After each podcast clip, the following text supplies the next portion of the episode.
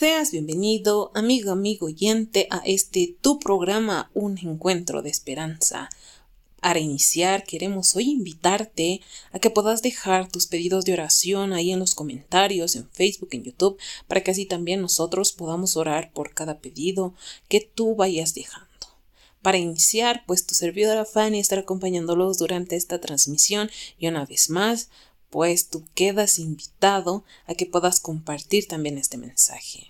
Hoy nos estará acompañando una invitada especial en la ofrenda musical que nos va a estar entonando este cántico Huérfanos de Dios, quien nos es, quien estará cantando esta canción es nuestra hermanita Geraldine Bernal.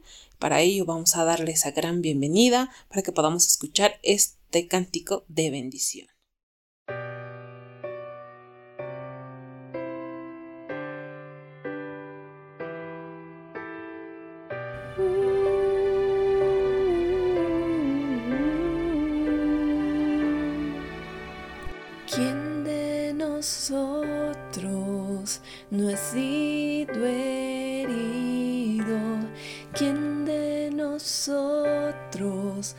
No ha sentido dolor?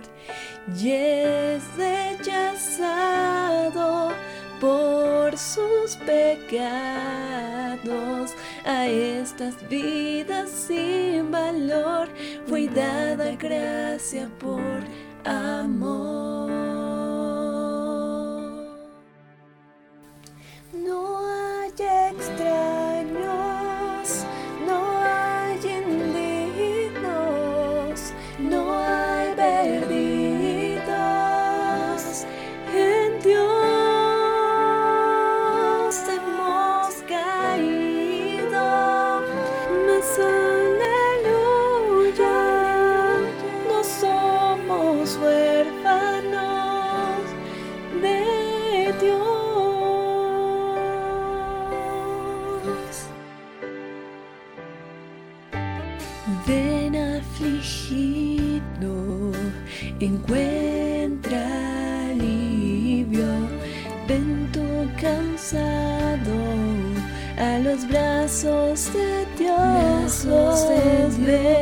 oprimido.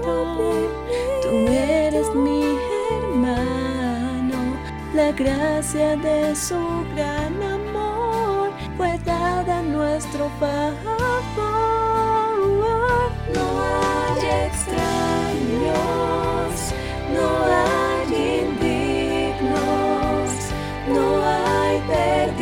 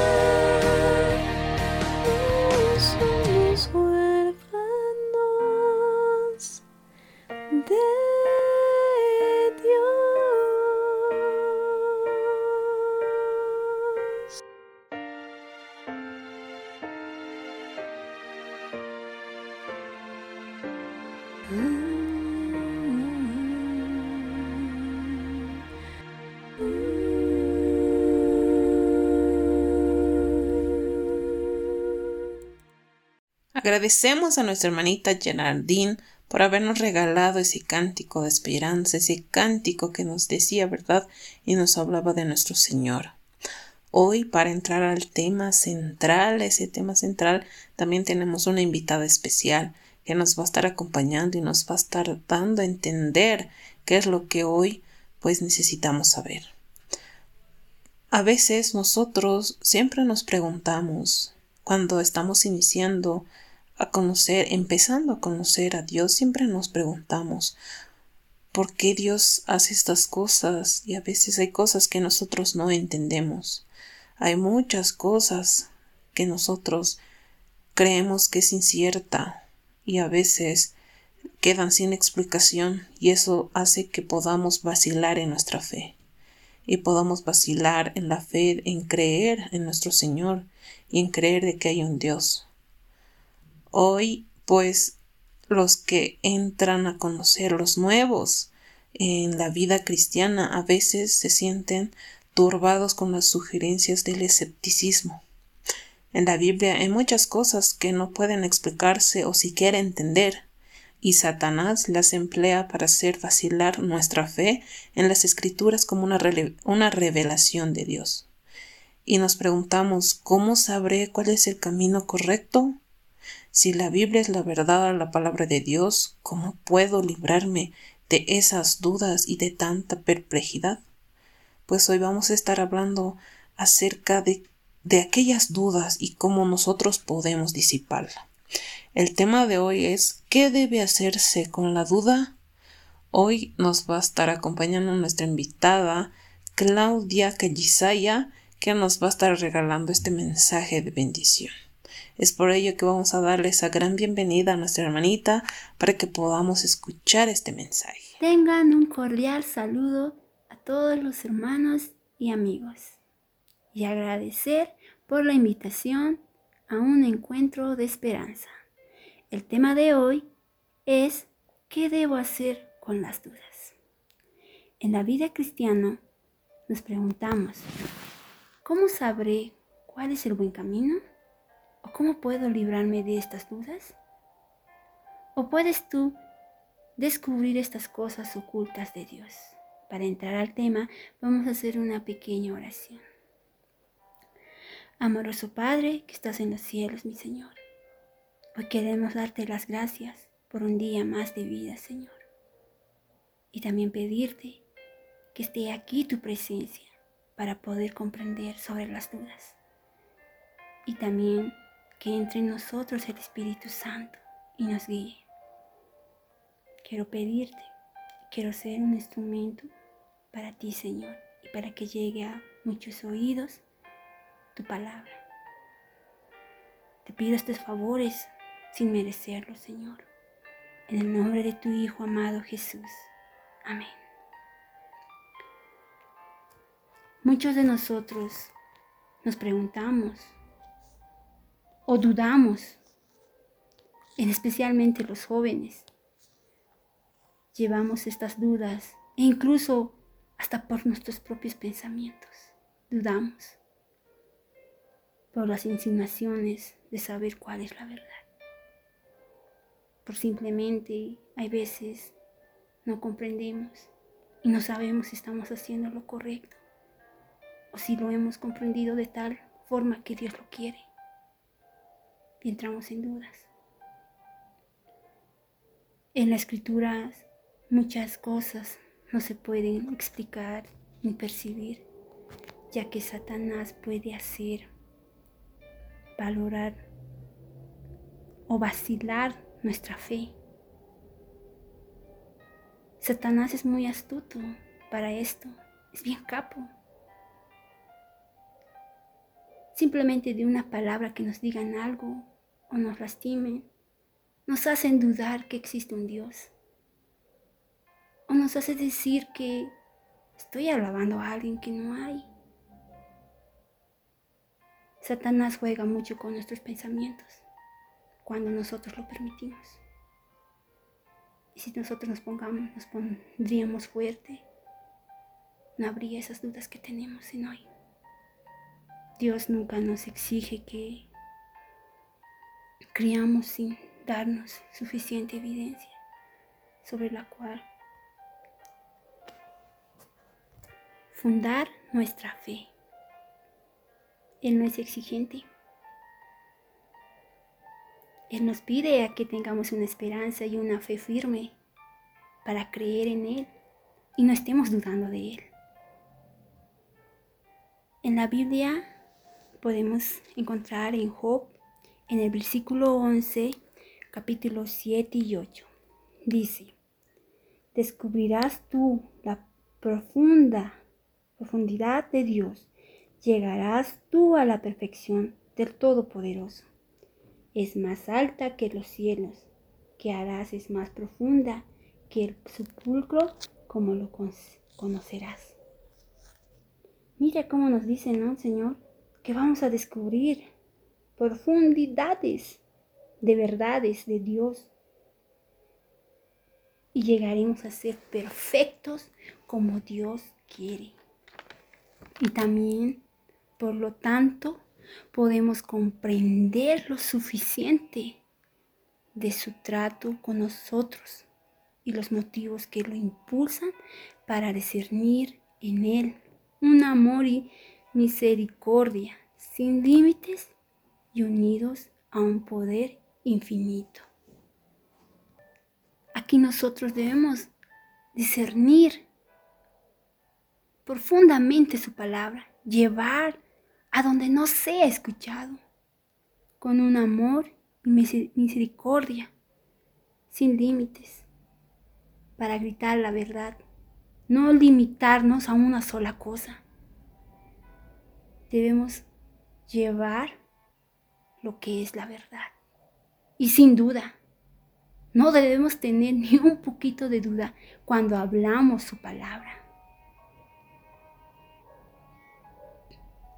En la entrada del pecado en el mundo, la encarnación de Jesucristo, las regeneración y, y la resurrección y otros y muchos asuntos se presentan en las sagradas escrituras. Son misterios demasiados profundos para que la mente humana los puede explicar y entender plenamente. Y también debemos indagar las sagradas escrituras y no solo quedarnos con los que escuchamos. Debemos investigar, comprender profundamente todo esto para no conformarnos solo con algo, para no, quizás tal vez nos mientan y nos conformemos y estemos diciendo a otros que es así, podamos confundirnos. Y es mejor no quedarnos con algo. Debemos investigar profundamente lo que se nos, han explicado o lo que hayamos escuchado. Y también, también reconocer que no podamos entender las grandes verdades de la escritura. No es sino admitir que la mente finita no basta para abarcar lo infinito, que el hombre con sus limitados o conocimientos humanos no puedan comprender los propósitos de la omnisciencia. En la Biblia nos dice también en Colosenses, en el versículo 2, versículo 2, capítulo 3. En él están escondidos todos los tesoros de la sabiduría y el conocimiento. Mira, para no estar dudando, en la, en la misma Biblia está escondido grandes cosas, tesoros, grandes verdades y que también nos puede llenar de sabiduría y de fortaleza. y un conocimiento grande para poder compartir con los demás y no estar dudando si es esto verdad o no. Así podremos estar seguros de lo que estamos hablando. Las cosas de Dios nadie los conoce, sino el Espíritu de Dios, porque el Espíritu indaga todas las cosas y aún las cosas profundas de Dios. Nosotros, como cristianos, siempre debemos pedir que el Espíritu Santo sea nuestra guía, nuestro principal guía. También de Dios, pedirle que nos guíe a la verdad, para que no nos haga dudar. Él es el único que puede hacernos sentir que lo que estamos diciendo es verdad y estamos seguros, que no estamos confundidos. Ahí trabaja también mucho el Espíritu Santo. No nos olvidemos de Él. Siempre en nuestras oraciones pidamos al Espíritu Santo que esté constantemente con nosotros cuando abramos la palabra de Dios, cuando abramos la escritura del Señor. Cualquier versículo a veces no comprendemos, porque lo estamos haciendo solos. No lo estamos haciendo con el Espíritu Santo. El Espíritu Santo es una parte de nosotros. No lo botemos, no lo desechemos. Hagamos que se acerque a nosotros. Así podremos moldearnos a su carácter de Dios y no tendremos más dudas. Si no queremos que las sagradas escrituras estén veladas para nuestros entendimientos, de modo que no podamos comprender de las verdades. Somos simples. Debemos tener la sencillez y la fe de un niño. Estar dispuestos a aprender y a implorar la ayuda del Espíritu Santo. Imploremos sin miedo, gritemos sin miedo. No tengamos miedo de que podamos estar juntos con el Espíritu y con Dios. No tengamos esas dudas, queridos jóvenes y hermanos. Vayamos pidiendo. Mira, Cristo nos dijo, si alguno quisiera hacer su voluntad, conocerá de mí enseñanza. No dudemos en pedir al Señor para poder hacer su voluntad y conocer su enseñanza. ¿Cuál es el propósito? ¿Por qué estamos en este mundo? ¿Cuál es el propósito de Dios con nosotros? A veces nos preguntamos, le decimos, Señor, ¿cuál es mi propósito en este mundo? A veces dudamos de Él. Cuando nos pasa algo, dudamos, decimos, no. Pero no hagamos eso. Pidamos la guía del Espíritu. Como dice, ¿no? Tengamos la fe de un niño. Así podremos estar bien con Dios y conoceremos la verdad. Y no tendremos dudas más en Él. Y podremos ser un guerrero fuerte para el Señor. Vayamos buscando nuestras Biblias. Juan, en Juan, versículo 7, capítulo 17, dice así, el que quiera hacer la voluntad de Dios conocerá si la doctrina es de Dios o si yo hablo por mi propia cuenta. Hagamos siempre, ¿no? La voluntad de Dios. No actuemos por nuestra propia cuenta. Quizás nos equivoquemos. Siempre pidamos la guía de nuestro Dios. El apóstol Pablo, o perdón, el apóstol Pedro exporta a los hermanos a crecer en la, en la gracia y el conocimiento de nuestro Señor y el Salvador Jesucristo cuando los hijos de Dios crezcan en la gracia y obtendrán constantemente un conocimiento más claro de su palabra. Siempre pidamos la guía y un conocimiento limpio para tenerlo siempre claro su palabra, para no confundirlos y para no confundirnos nosotros mismos. Decir, discernirán nuevas luz y belleza en sus grandes verdades. Hay una prueba que está al alcance de todos, del más educado y del más ignorante. La, la evidencia de la experiencia. Dios nos invita a probar por nosotros mismos de la realidad de su palabra y la verdad de su promesa. Él nos dice, buscad y ven y ved que Jehová es bueno. No estemos más en tinieblas, hermanos. Seamos esa luz y belleza para nuestros, para el mundo. Salgamos y seamos la luz de los demás. Por la fe podemos mirar la vida futura y confiar en la promesa de Dios y ser guiados por el Espíritu Santo. Así que hermanos, cuando estemos dudando de nuestra fe o dudemos que estamos en el buen camino o en el mal camino, pues eh, busquemos siempre la verdad y seamos la luz y la belleza de los demás. Y qué más verdad que la palabra de Dios, porque vivir con Dios es vivir con la verdad. Agradecemos a nuestra hermanita Claudia Callice por habernos regalado ese mensaje de esperanza, aquel mensaje que nos transforma día a día nuestras vidas. Y hoy hablábamos de aquellas dudas que y misterios que la Biblia muestran y a veces es complicado para nosotros entender cada misterio. A veces no sabemos de cómo Dios es Dios.